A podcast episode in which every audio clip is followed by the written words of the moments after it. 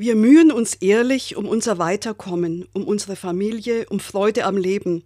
Aber viele sind nervlich angegriffen, fürchten, dass ihr Geld nicht reicht, möchten am liebsten etwas ganz anderes machen.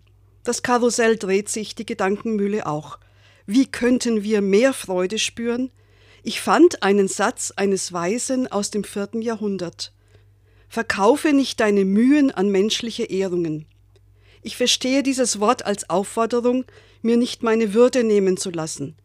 Die Forderungen anderer versprechen uns ja immer auch etwas. Wenn du noch besser aussiehst, noch mehr kannst, dies tust und nicht jenes, dann. Wieso geben wir Macht denen, die uns für ihre Zwecke einsetzen?